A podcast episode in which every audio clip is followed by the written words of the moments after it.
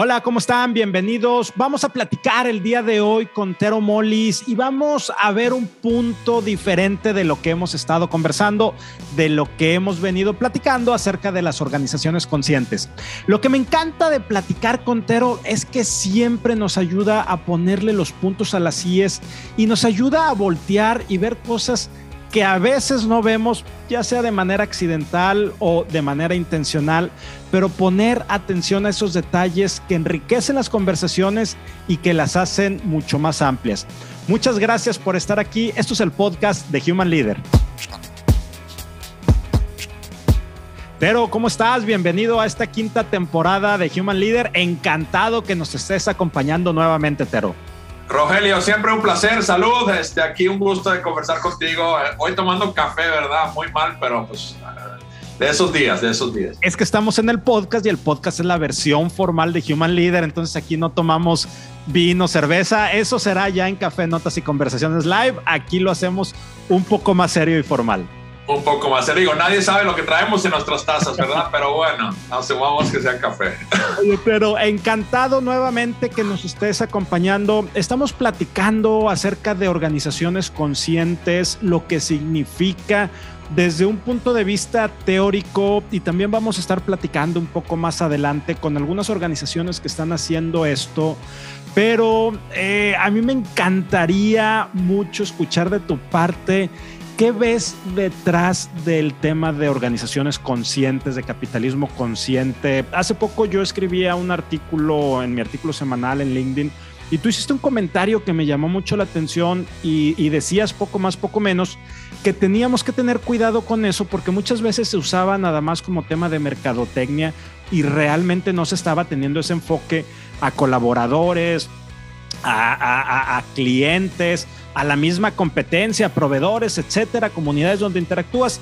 Entonces, sobre eso es lo que me gustaría que platicáramos el día de hoy, Tero. Pero antes de entrar directamente al tema, como siempre, la pregunta más importante para nosotros es: ¿quién eres tú? ¿Quién es Tero Molis? Ah, pues híjole, ¿de dónde empezar? ¿Dónde empezar? Pues Tero es un, soy un finlandés nacionalizado mexicano, desarrollador de negocios, autor, diseñador de juegos, hago mil cosas porque he descubierto en la vida que mientras más cosas haces, más cosas tienes que cuestionar, más cosas tienes que aprender y el camino de la vida se pone más interesante. Platícanos un poquito de tu libro, Tero, porque en tu libro, que confieso que todavía no lo he terminado de, leer, hablas mucho acerca de la vida y empiezas a, a, mostrar un lado un tanto más sensible de tu parte. Entonces, platícanos un poco de, ese libro, Tero. Gracias. Este digo, Life is a Sandcastle habla de, digo, más que de la vida, habla del vivir. Y creo que muchas veces nos olvidamos de que cuando hablamos de nuestros propósitos de la vida y nuestras misiones en la vida y la vida, pero se nos olvida hablar de, del vivir, el, el, proceso activo de, de, la vida, que es lo que realmente hacemos, ¿no? Y se me hace muy sencillo esa definición, pero es muy revelador. Entonces, es como lo que el tema que vamos a hablar hoy, como ese conciencia, y es también tomar conciencia de ti misma y tomar responsabilidad y darte cuenta que al final solo tú eres responsable de tu vida y de tu felicidad de vivirlo bien o de la manera que a ti te convenga o mejor convenga, porque el bien y mal son pues parámetros también inventados por cada uno de nosotros. Ahora sí que si nos metemos a lo que son los constructos, ahí, ahí nos vamos a quedar, ¿verdad? Y, no vamos a salir. Pero te preguntaba de manera intencional eh, sobre tu libro, porque aquí quiero empezar a, a, conectar la plática y a escuchar tu punto de vista, porque tú dices, oye, tenemos que vivir la vida.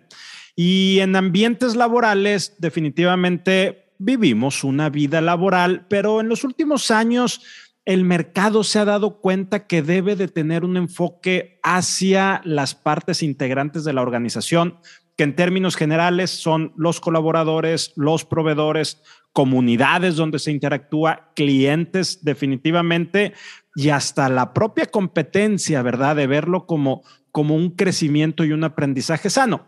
Entonces, empezamos a hablar de este tema y vemos cómo desde principios del siglo pasado el enfoque de gestión de gente era muy productivista, definitivamente, y es vamos a hacer o a sacar lo más que podamos de las personas. No me estoy refiriendo a explotar, puede ser que te paguen económicamente muy bien, pero es un tema productivista. Yo te voy a pagar muy bien, te voy a pagar como en ninguna otra organización, pero quiero que seas productivo y es todo lo que me interesa. Me interesas tú profesionista.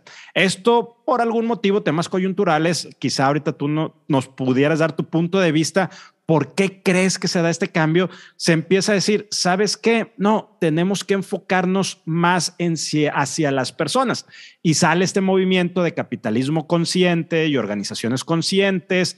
Y también el mismo Peter Drucker decía, las empresas tienen que enfocarse en las partes integrantes, ¿verdad? Y, hay un tema muy importante que dice Peter Drucker, y aquí yo ya te dejo la, palabra, Tero, que, que menciona o mencionaba el señor que no por tener ese enfoque hacia las personas, hacia tus colaboradores, vas a olvidar el fin último de la organización, que es generar riqueza para sus accionistas y para la sociedad. Entonces, de repente, tú me dices, Tero, no necesariamente. Hay algunas empresas que lo hacen por mercadotecnia, que lo hacen por moda, pero no, no tiene nada que ver porque a final de cuentas, y creo que algo así lo dijiste, las empresas lo que tienen que hacer es dinero, eso no es cierto. Entonces aquí yo guardo silencio, Tero, y te dejo todo el micrófono.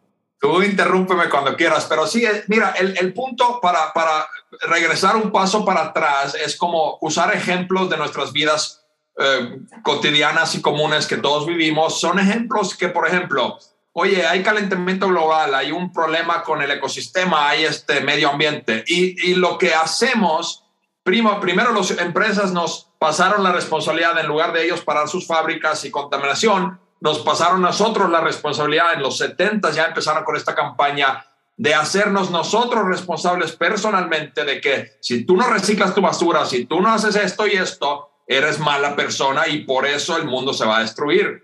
Y lo compramos, lo tragamos anzuelo y todo. Y eso causó que pues nos, híjole, nos da una, unos, una, una, un estrés tremendo de estar que yo soy responsable de, de salvar al mundo o no. Y, y ese, esa ha llevado a, un, a ese engaño que yo lo llamo es, es que una empresa puede decir, somos también conscientes y somos verdes, y por eso nosotros reciclamos nuestros cartoncitos eh, y, los usamos nuevamente para rollos de papel de baño, whatever, y con eso se palomean y como que ya están a bordo del buen cambio positivo, pero en realidad siguen contaminando lo mismo que siempre. Y otro ejemplo, este, por ejemplo, bueno, ya hace, hace muchos años atrás, pero eh, por ejemplo en Europa, eh, la iglesia pues ibas a la iglesia y te decían, pon tu monedita en la canasta y con eso tu alma se va a ir al cielo. Es para mí exactamente lo mismo. Es cuando entonces, ah, pues con esta monedita que yo pongo aquí, yo ya estoy en el otro lado. Yo ya hice lo mínimo o lo máximo que pienso yo que debo hacer y estoy en paz, supuestamente. Y eso creo que también muchas de las empresas lamentablemente se suben a ese tren de pequeños gestos manipulados para disque mostrar que están a favor del cambio o de la ola de, de, lo que quieran hacer.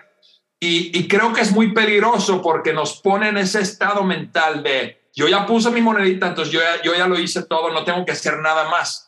Y ese es el gran riesgo de nosotros, la humanidad, que esos pequeños gestos que hacemos solo una vez y esperamos grandes cambios, no van a generar grandes cambios es algo que tenemos que hacer constante y realmente convertirlo en lugar de un marketing o una monedita, es un estilo de vida, una forma de ser constantemente y que pues ya es, es el parámetro fijo. Así lo veo yo. Oye, Tero, y déjame hacer aquí un, un, paréntesis sobre, sobre este tema. Tú realmente, más allá de que haya empresas que sí o haya empresas que no, ¿Tú crees que sea factible y sostenible que un alto número de organizaciones tengan ese enfoque consciente?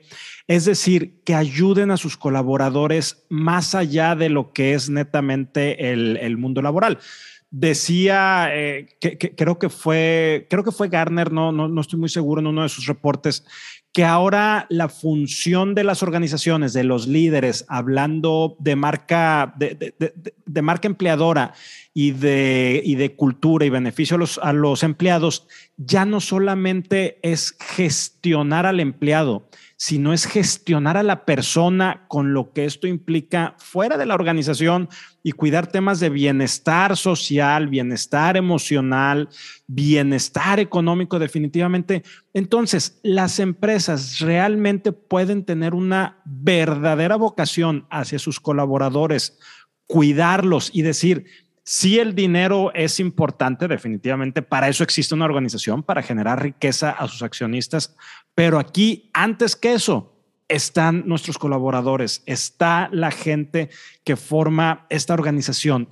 ¿Tú crees que, ahora sí que, de corazón, eso es, eso es factible? Eh, la respuesta, en mi opinión, es sí, es factible. Eh, en teoría es muy factible y en teoría deberían todas las empresas hacerlo y sería lo ideal porque, bueno, si el, lo que quiere el cliente tiene la razón siempre o el cliente es lo más importante, pues sí, también el cliente interno, que es el famoso concepto que ya todos conocemos, pues entonces enfócate tu cliente interno para asegurar que tu cliente externo sea feliz. O sea, Richard Branson lo ha dicho muy, muy elocuentemente de que pues cuida a tus propios empleados muy bien, trátalos excelentemente bien y solitos van a ellos tratar muy bien a tus clientes externos, ¿no? Entonces, claro que es importante y creo que se puede, pero es una paradoja curiosa porque al mismo tiempo que queremos ser buenos con nuestros empleados y darles no solo mesas de ping pong, pero realmente apoyo para salud mental y, y cosas así súper importantes, pues está el tema de generar dinero y cada centavo que gastas o usas o inviertes en tus empleados, tus colaboradores, pues es un centavo menos que va al bolsillo del accionista, el dueño, etcétera. Y ese es un conflicto muy cañón. Es, un, es porque pues, los humanos somos avariciosos, eh, medimos nuestro éxito actualmente con dinero, que es increíblemente raro y bizarro y lamentable que el que tiene más dinero es por ende automáticamente más exitoso, más inteligente, más esto y esto y esto y más atractivo. Entonces es una noción muy curiosa que traemos en el mundo de hoy y deberemos cambiar ese parámetro de pensar, ese, ese profundo aspecto de, de cuáles son los criterios con, con cuál medimos el éxito para empezar, ¿no? Eh, de eso, digo, hablando del tema, un libro eh, de, este Rutger Bregman, Bregman se llama, se llama Humankind. No sé si lo has leído, pero te lo recomiendo muchísimo, que habla justamente en el libro de, de por qué todo lo que proyectamos es en tono negativo. O sea, si tú ves el periódico, todos los artículos son ataque, peligro, muerte. O sea, esos son porque, ay, del morbo, queremos leer de eso. Pero ¿por qué la noticia sería que nació el panda? mejoramos acá, los empleados están felices, todos están cantando y bailando, la, la, Pero entonces él habla en el libro justamente de que hay más buenas cosas que malas cosas, no más que las malas cosas tienen más media time y por eso pensamos que el mundo es mucho más negativo de lo que realmente es. Y ese es un cambio de mindset cañón que podemos fácilmente, en mi opinión, aplicar a las empresas obviamente en un sistema de que primero los que tienen el poder o la palabra principal tienen que eh, decir este mensaje y compartirlo y, inculcarlo constantemente para que se convierta en cultura, ¿no? Pero es un tema que sí se puede, requiere trabajo, sí, muchísimo, pero no lo dudo, yo creo que en el fondo los humanos somos buenos, queremos ayudarnos uno al otro, pero hay que darnos las maneras de hacerlo fácil, eh, abiertamente, que no haya morbo, que no haya beneficios ocultos o que si yo hago esto o te ayudo o te mantengo, yo gano más, tengo una como, comisión o bono. Entonces, sí se puede, es la respuesta. Y entonces, y entonces la pregunta que te quiero, que te quiero hacer, primero, esto último que me decías de, de el hombre es bueno por naturaleza, bueno, me acordé ahí de, del dilema entre, entre Rousseau y Hobbes, si el hombre es bueno y la sociedad lo pervierte o el hombre es malo y la sociedad es quien lo mete en cintura y en orden. Entonces, ¿cómo, cómo le hacemos, Tero? Y déjame, eh, la pregunta es, ¿cómo le hacemos? ¿Cómo le puede hacer una organización para tener ese enfoque que tú nos dices, si se puede? Y aquí te digo el porqué, el porqué de la pregunta. Tú decías acertadamente, es que cada vez que le das algo a alguien, al empleado, a la comunidad, a quien sea, pues es un centavo, es un peso menos que entra a los bolsillos del dueño, del accionista, de los del bono anual variable, de la alta dirección, de quien sea. Eh, y hace unos meses, quizá unos dos, tres meses, platicaba con, con el director de una compañía, de una compañía familiar, y, le preguntaba cuál era su enfoque de la organización hacia recursos humanos y nos decía, la verdad es que pues aquí nos importa mucho el tema de la gente, nos importa mucho el tema de clima laboral, de ambiente, hemos visto que estamos batallando temas con rotación, ya empezaba a decirme, también estamos batallando para, para contratar cierto personal operario, etcétera. Eh, y entonces le empiezo a hacer algunas preguntas de cómo era que lo llevaban a cabo y qué tipo de iniciativas iban desplegando. Y aunque en un principio me decía que sí tenían ese interés, de repente cuando empezamos a ver, bueno, qué herramientas y qué iniciativas, se empezó a trastabillar hasta que me dijo, ¿sabes qué, Rogelio? Es que, y creo que estábamos hablando ahí del tema de equidad salarial y, de incrementos anuales. Creo que estábamos por ahí en ese momento de la conversación. Me dice, es que aquí ese tema es bien complejo porque cada vez que hay que pagar más a los colaboradores, el dueño de la empresa siente como si le metieras la mano en el bolsillo y le estuvieras sacando el dinero. Entonces, a final de cuentas, y aquí viene la pregunta retórica, o sea, sí puedo ser bueno siempre y cuando no me cueste, o sí puedo ser bueno, pero con cosas que no tengan este, una afectación económica necesariamente. Y, y se puede decir, bueno, son empresas este, familiares, en las institucionales no pasa eso. Pues nada más volteemos a ver la, la bolsa, ¿verdad? Si una empresa de las grandotas no cumple lo que dijo y, por poquito se cae el precio de la acción y los grupos o los fondos de inversión andan queriendo correr al director general y, y entonces de repente nos estamos volviendo cortoplacistas y este tema no da. Entonces mi pregunta, Tero, es ¿cómo le hacemos? Híjole, qué buena pregunta. Y eso, hay, una, hay una gran oportunidad de, de negocio para aquellos que, que, que, piensan tener respuestas para eso y ayudar a las empresas a hacer ese, esa transición. Pero como bien dices y en tu ejemplo usaste justamente de que las intenciones son buenas. No lo dudamos, asumamos que los humanos somos buenos. Entonces el fondo es, híjole, sí, quiero ayudar y quiero que todos estén felices y contentos y satisfechos y saludables pero en el momento de la verdad, cuando nadie te está viendo y estás en tu cuarto oscuro con tu, con tu caja fuerte y le estás ahí echando dinero con tu pala, pues dices, híjole, bueno, luego lo veo, no pasa nada, nadie se va a dar cuenta, o X, otra mesa de ping pong y ya con eso estamos resueltos. Entonces, en, en esos momentos de verdad necesitamos alguien que nos agarre la mano, alguien que, que, pueda ser tu conciencia, tu diablito, angelito en el hombro, que alguien que te, te, recuerde de lo que tienes que seguir haciendo. Y pues, ¿quién puede ser esa persona? No quiero que todos contraten una consultoría para ayudarlos con eso, porque pues ahí hacemos otro hoyo negro, pero, pero yo creo que eso es el tipo, una conciencia, podemos ser grupos, podemos ser organizaciones que pertenecemos, oye, Rogelio y Tero, e invitamos a miles de personas más a compartir esta noción de que yo, yo avalo, de que yo voy a cumplir con eso, igual que si vas a correr todos los días, si lo haces públicamente, los estudios han mostrado que esa presión pública te causa que tú eres más motivado de cumplir con tus metas. Y creo que algo así podría funcionar muy bien, como una eh, responsabilidad pública de hacer bien las cosas en nivel personal.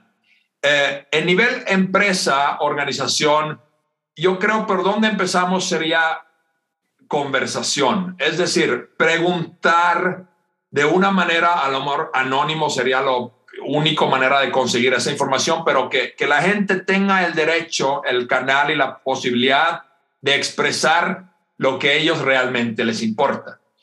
y, los pocos estudios que he visto sobre ese tema revelan cosas muy interesantes. No son, como dices, no es el sueldo. O sea, oye, quiero más sueldo, es lo que dirías en una entrevista pública. O quiero más oportunidades, o quiero más este, eh, entrenamiento, capacitación. Pero realmente hay una gran cantidad de gente, y de eso voy a sacar justamente un post de LinkedIn muy pronto, que no quieren mejor sueldo, no quieren avance, no quieren capacitación, nomás quieren que los dejes trabajar en paz en su puesto y no te metas. No quieren innovar, no quieren eh, ser este, influencers, no, quieren nada más que hacer su chamba. Déjalos en paz, eso les da felicidad. Pero, híjole, atreverte a levantar la mano en una organización y decir eso en voz alta, pues que van, te van a crucificar porque los demás van a decir, no, no, yo sí quiero eso porque pienso y asumo que eso debo decir, pero no significa que es la verdad. Entonces, vuelvo a mi punto, si todos como colaboradores, empleados, lo que sea, partes de una organización, tuviéramos la manera de expresar nuestro realmente necesidad básica o qué queremos, qué nos haría contentos, felices y buenos trabajadores, eh, ese sería un comienzo súper poderoso de tener la noción cuáles son las cosas que tenemos que atender. Yo creo que por ahí deberíamos partir información y tomar decisiones muy bien informadas antes de tomar acciones, porque nuevamente, si solo ponemos la mesa de ping pong y reciclamos estos tubitos y hacemos una campaña de marketing diciendo que somos chingones y somos conscientes, el beneficio es al final del día para el departamento de marketing y los accionistas. Me encanta, me encanta ese tema, ese tema que dice Estero de la gente lo que quiere es poder decir las cosas y poder decir las cosas y lo que siente significa tener una organización que escucha, que es más fácil decir que escuchar. Tú como quieras puedes decir, el problema es que alguien sincera y realmente te esté escuchando. Y luego mencionas, oye, hay gente que lo que quiere es déjala en paz. Entonces aquí primero lo que me viene a la cabeza es cuando nosotros estamos hablando de organizaciones conscientes, lo primero es no todo es para todos. Y tenemos que entender que la gente, y en base a lo que tú nos estás diciendo, que la gente quiere cosas diferentes.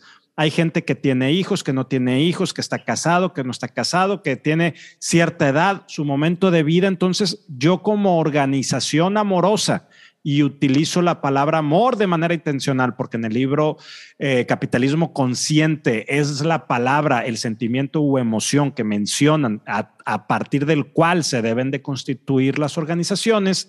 Tú dices, oye, déjame en paz trabajar, pero hablar de déjame en paz trabajar en cualquier empresa es ese tipo, ese tipo, esa tipa es una persona mediocre. Es alguien que está en su zona de confort. Es alguien que ya no quiere crecer.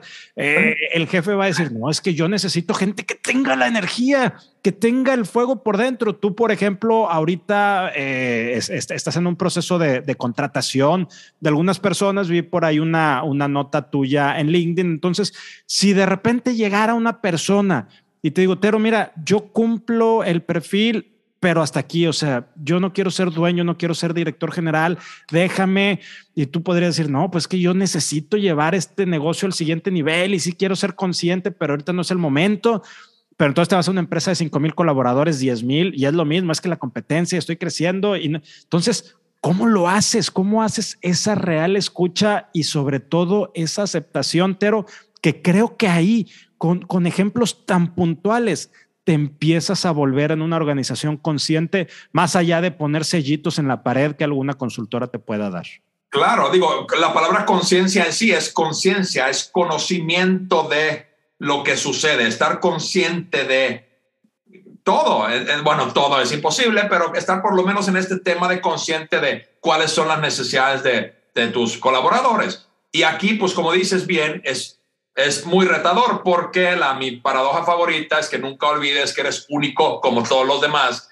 Eh, volvemos que cada persona es absolutamente único. Entonces, por eso las, desde las, el, cliché más grande de, de las dietas o de, de, come estas comidas y vas a bajar de peso, que es una absurdidad si sabes de astrofísica, porque todo se debería medir en, en, en, en masa, no en peso, porque no pesamos lo mismo en la luna que aquí, pero la masa es lo mismo Pero el punto mío es que, es que como cada es individual, tenemos que tener canales donde eso, esa opinión individual se puede tomar en cuenta mientras que no se pierda en los promedios. Y, y, porque yo creo que, en, en, por ejemplo, que yo trabajo mucho en la educación digital y ahí donde siempre nos enfocamos en las plataformas inteligentes son los altos y los bajos, no el promedio, porque si tú agarras un promedio, todos salimos bien o salimos más o menos mal. O sea, mi ejemplo ideal de eso es, eh, son los bebés. Cuando tienes un bebé, vas al, al, al pediatra y te dice, pues el promedio del bebé a esta edad debería medir 53 centímetros. Y tú ves el tuyo y mide 42 y dices, híjole, ¿qué pasó? Le tengo que meterle hormonas. Pero la realidad de las cosas es que la mitad de los bebés miden 43 y los otros miden 63. Nadie mide 53. Ningún bebé del planeta. Pero es el promedio y con eso nos medimos. Es un parámetro, es una falacia y que proyectamos un resultado esperado y hacemos todos los planes de acuerdo a eso, pero no es la realidad. Y esto es una generalización, obviamente. Ahora, ¿cómo vamos con cada individuo? ¿Cómo sacamos esa información y lo convertimos en algo que podemos sacar una decisión que más o menos funcione para todos? Es un reto.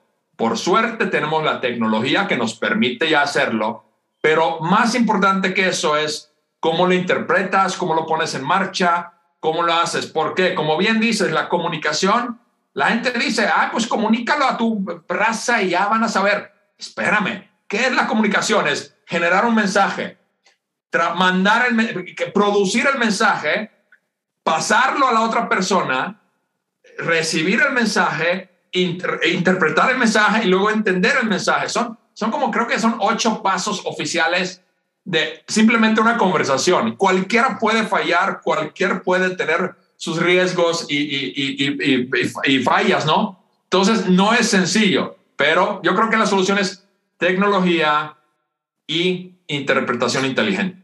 Ya. Para, para, para, ir cerrando, para ir cerrando esta conversación, ¿qué va a pasar? Dos preguntas. ¿Qué va a pasar con las organizaciones que real y genuinamente adopten esta conciencia ante las partes eh, integrantes de su, de su empresa, de su organización? ¿Y qué va a pasar con aquellas que nada más sea un tema mercadológico, como tú lo mencionabas en aquella respuesta a mi artículo? Yo creo que las empresas que logran hacerlo y lo hacen realmente bien y lo hacen de una manera sostenible y de largo plazo, creo que a largo plazo van a sobresalir y van a sobrevivir. ¿Por qué? Por el simple hecho de que la gente quiere trabajar ahí. Entonces, al inicio, la gente que está dentro no se va a querer salir y gente que está afuera quiere entrar. Entonces, esto va a causar, y pues lo hemos visto con empresas como a través de los años, pues los grandes digitales, los Googles y los Apples y, y, y, la gente, y, han cambiado, ¿no? O sea, lo que antes era súper popular, ahora es como que, uff, nadie quiere entrar en Microsoft ahora porque ya, ya no está cool. Pero son cosas que, que, que, que, esa empresa, si logra establecer eso, creo que a largo plazo le va a ir bien.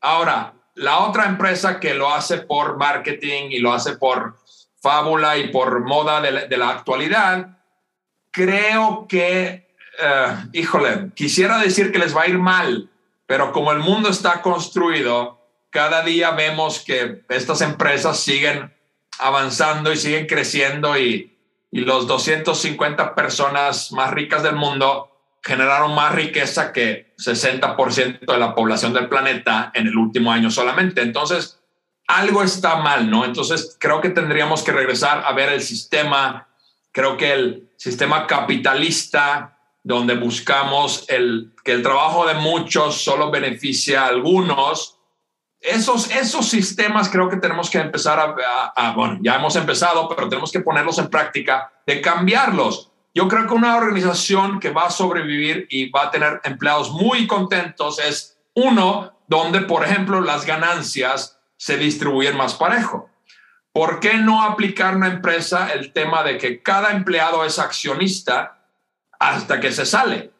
Ese es un modelo que yo, yo, yo he aplicado en pequeñas empresas mías, donde cada colaborador cuando entra le dan una parte de la sociedad, eres dueño.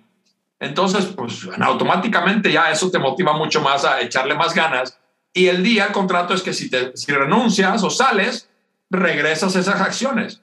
Y, y, eso se me hace un modelo muy interesante porque pues, yo, todos los proyectos que, que me involucro principalmente, pues quiero formar parte de, porque yo me conozco y sé que le echo mucho más ganas si es algo que yo tengo un pie adentro, es algo mío, porque así somos, ¿no? Somos los humanos, somos, defendemos primero a nuestra familia antes que la, la de los otros, y, y es natural y no tiene nada malo, pero creo que la falacia es que la empresa trata de decir, ah, nosotros somos buenos para todos, pero adentro secretamente solo queremos ser buenos para nosotros mismos. Entonces, esa mentalidad, eh, como que más honestidad, creo que buscamos, seamos más honestos más directos. Y el que se atreve, pues sí, los primeros nos van a quemar de brujos y brujas. Y, la primera, los primeros subirse a la barricada son los que reciben las primeras balas, ¿no? Pero es el precio que vamos a tener que pagar. Y, yo personalmente ya lo sabes, yo lo estoy pagando y me encanta porque pues facilita la vida, revelan quiénes son tus amigos y quiénes no, y, y quiénes realmente te apoyan y quiénes no, porque a mí me simplifica la vida y creo que ese modelo se puede aplicar a empresas también. Just be, get to the, cut to the chase, honestidad, directo, duro. Pero quiero agradecerte esta plática, como siempre, tu punto de vista disruptivo, poniendo los puntos sobre las IES y y mirando, observando hacia donde a veces no volteamos a ver. La verdad nos aporta mucho valor y nos ayuda a entender mucho más este tipo de temas. ¿Alguna reflexión final, algo, que nos quieras dejar, Tero? Yo creo que quisiera que, que, que, que todos nosotros nos informemos mejor. Y es fácil decir y más difícil hacer, pero es, poner como una conciencia de qué, qué, noticias vemos, qué información compartimos, eh, todo el tema de fake news y esos temas, pero realmente tener una noción de si, si tú admiras a alguien y sabes que esta persona realmente lleva 20 años haciendo las cosas sumamente bien y en tu punto de vista, pues ve lo que lee y ve lo que sigue y pregúntale. O sea, ¿cuáles son tus canales de informarte de estos temas o con quién compartes, quién te mentorea, a quién mentoreas, cómo hablas? porque esos son ejemplos que deberíamos adaptar a nuestras vidas. No solo tomar información y, interpretarlo nosotros, pero realmente ver qué funciona a, quien que tú admiras y copiarlo, imitarlo y hacer mancuerna, hacer equipo, compartir más ese feeling y esa responsabilidad de que me están viendo y me están midiendo y creo que por ahí podemos lograr cambios importantes. Pero como siempre, un gran placer escucharte, un gran placer conversar contigo. Muchas gracias por acompañarnos. Gracias también a ustedes por acompañarnos, por estar hasta este punto de nuestro episodio de la quinta temporada del podcast de Human Leader. Muchas gracias, Tero. Te mando un fuerte abrazo. Igual, Rogelio. Muchas gracias a todos. Saludos y a cambiar el mundo. Nos vemos. Chao.